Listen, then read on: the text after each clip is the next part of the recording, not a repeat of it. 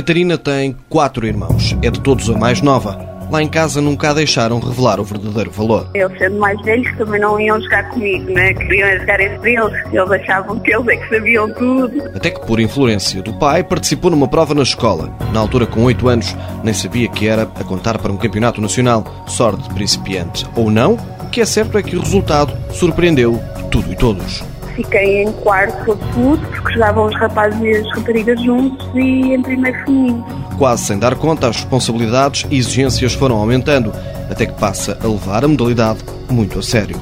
Gostava do jogo e depois, claro, uma pessoa começa a ganhar, não é? Começa a, a querer cada vez mais, não é? Ser melhor e superar-se e pronto, e foi assim. A juventude e maturidade levaram mesmo Catarina Leite a esquecer-se muitas vezes que estava em competições. Porque eu dizia aos, aos meus adversários, cuidado, não, não, joguei, não jogues essa, essa, essa eh, vai perder, ou essa eu dou aqui um cheque e como-te uma peça. Pronto, eu estava lá a jogar como se estivesse a jogar com os meus amigos, brincada, e então, eh, pronto, eu não, não tinha nada a noção competitiva do que, é que era estar a jogar um nacional, sequer eu nem, nem percebia bem o que, é que era isso. Até quando teve um encontro emocionante, vacilou na hora de conseguir um resultado histórico, mesmo que estejamos a falar de um empate. Eu joguei com o Karpov, ele veio a Lisboa e deu uma simultânea.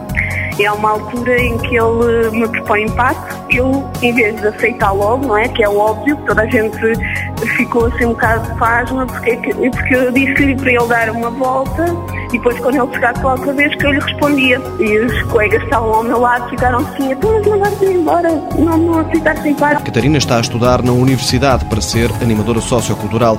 Não esconde também um gosto especial pela prática do futebol, mas quer é prosseguir no xadrez, mesmo que isso lhe roube alguma atenção, até quando dorme.